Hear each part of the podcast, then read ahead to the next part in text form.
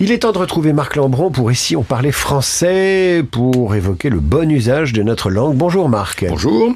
Alors le mot panacée retiendra aujourd'hui toute notre attention. Le mot panacée qui vient du grec panakeia, pan ça veut dire tout hein, et akos ça veut dire euh, remède. Alors en grec il y avait deux panacées avec une majuscule, c'était une des filles d'Esculape, le dieu de la médecine, donc celui qui guérit, mais euh, comme nom commun c'était un remède bon, ben, à guérir toutes les maladies. Euh, ce que restitue euh, identiquement la forme française panacée. Mais alors, la panacée, comme son étymologie l'indique, pan c'est tout, c'est un remède contre tous les maux.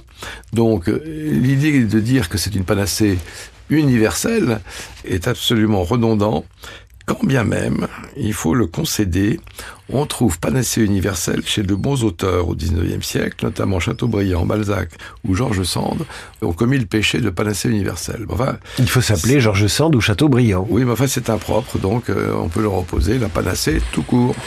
Marc Lambron, qui tire ses chroniques de Dire ou ne pas dire, ouvrage de l'Académie française, paru aux éditions Philippe Ray. Euh, à tout à l'heure, Marc, puisqu'on se retrouve avec Routel Krief pour les esprits libres.